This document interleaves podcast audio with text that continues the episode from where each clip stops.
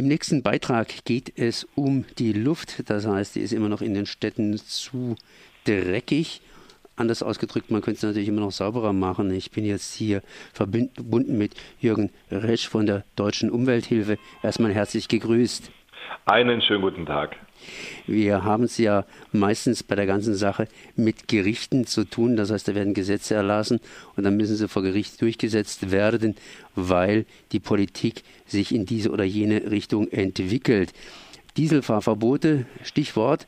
Und da möchte ich einfach von Ihnen wissen, wo wir denn überhaupt heute stehen, ganz generell mit dieser Luftreinhaltung. Sie haben ja in Wiesbaden als letztes da wieder mal einen kleinen Erfolg erstritten.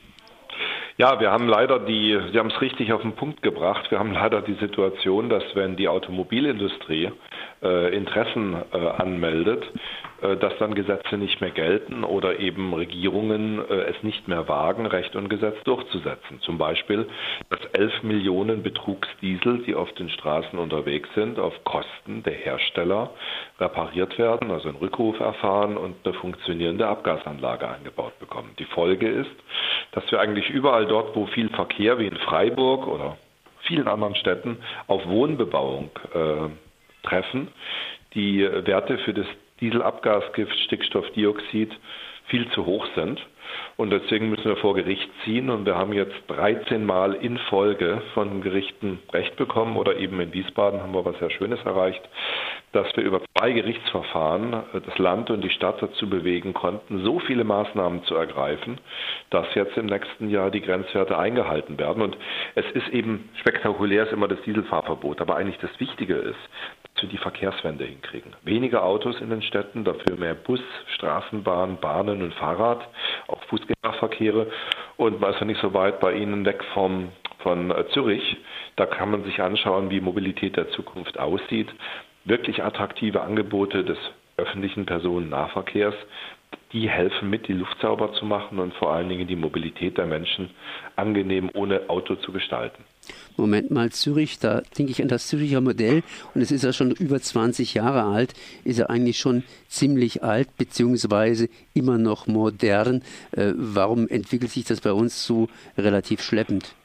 Ja, weil Zürich, und da muss man sich festhalten, bereits 1986, in dem Jahr, in dem ich bei der Deutschen Umwelthilfe angefangen habe, einen strengeren Grenzwert für Stickstoffdioxid eingeführt hat, nämlich 30 Mikrogramm. Zürich hat auch mittlerweile, oder die ganze Schweiz, einen zehnmal strengeren Grenzwert für Feinstaub, für damit auch Dieselruß.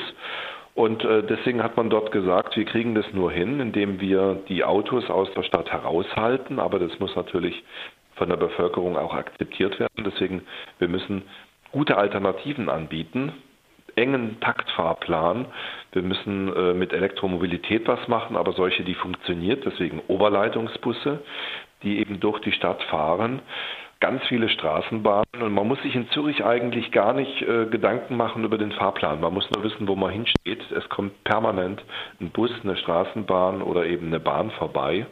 Und äh, wer mal versucht, mit dem Auto durch die, Stutt die Züricher Innenstadt zu fahren und sieht, wie rechts und links die Busse äh, bevorzugt sind und man selber unglaublich lange dafür braucht, der fährt die nächsten 20 Jahre nicht mehr in die Innenstadt rein. Das ist eigentlich das, was äh, sich die Deutsche Umwelthilfe, was ich mir wünsche für deutsche Städte, um diesen Verkehrsinfarkt, den wir vielerorts haben, um den äh, ja einfach wirklich zu lösen und damit auch die saubere Luft in die deutschen Städte hineinbringen. Dieselverbote, um nochmal darauf zurückzukommen, hat ja einiges bewirkt. Zumindest ist die Politik ein bisschen schneller geworden. In Stuttgart gibt es so eine Art Koalition, die eben sagt, wir wollen die Luft sauberer machen. Und da werden unter anderem spezielle Straßenbelege angewandt oder die sollen an bestimmten Stellen angewandt werden und natürlich mehr gemessen.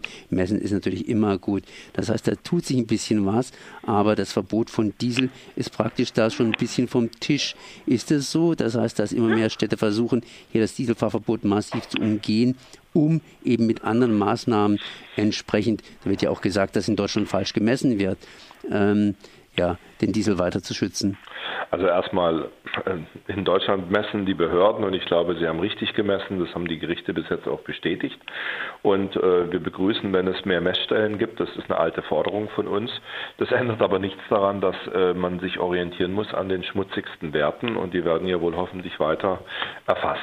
Was mich ein bisschen wundert, gerade im Ländle, ist der Punkt, dass man alle möglichen Maßnahmen auf Kosten der Steuerzahler ins Auge fasst. Aber die naheliegende Maßnahme, eine betrügerische Automobilindustrie, die über Jahre hinweg sich konspirativ abgestimmt hat, so wie man es vom Paten Folge 1 bis 3 kennt, also Treffen in Hotelhinterzimmern, um sich 20 Jahre lang abzustimmen mit den Mitbewerbern, eine minderwertige Abgasreinigungstechnik zu verbauen. Dass keiner dieser Politiker es wagt, die Autoindustrie in die Pflicht zu nehmen und das Naheliegende zu tun, nämlich im nächsten halben Jahr die entsprechenden Fahrzeuge in der Werkstatt, zwei bis vier Stunden dauert es, mit einer funktionierenden Abgasanlage auszustatten.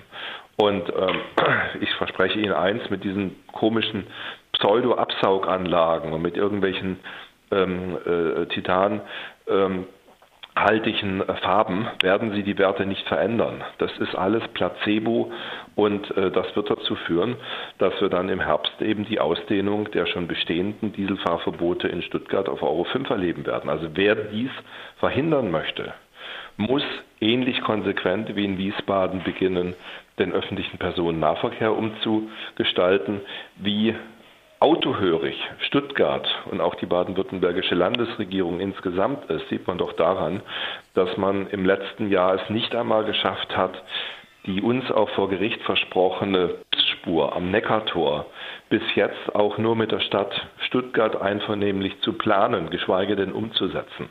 Und wer also so ähm, ja im Grunde genommen hasenfüßig ähm, an die Lufteinhaltung herangeht, Entschuldigung, in der schmutzigsten Stadt Deutschlands, in Stuttgart, wird das eben nicht ausreichen und dann kommt es die Bakel. Also meine Aufforderung an Politik und Industrie mit hochroten Ohren ab morgen die Fahrzeuge zurück in die Werkstätte Städten und auf Kosten der Hersteller oder Importeure einen amtlichen praktisch ein amtlicher Reparaturrückruf und eben Austausch einer betrügerischen Abgasanlage durch eine funktionierende, harnstoffbetriebene SCR-Katalysatortechnik.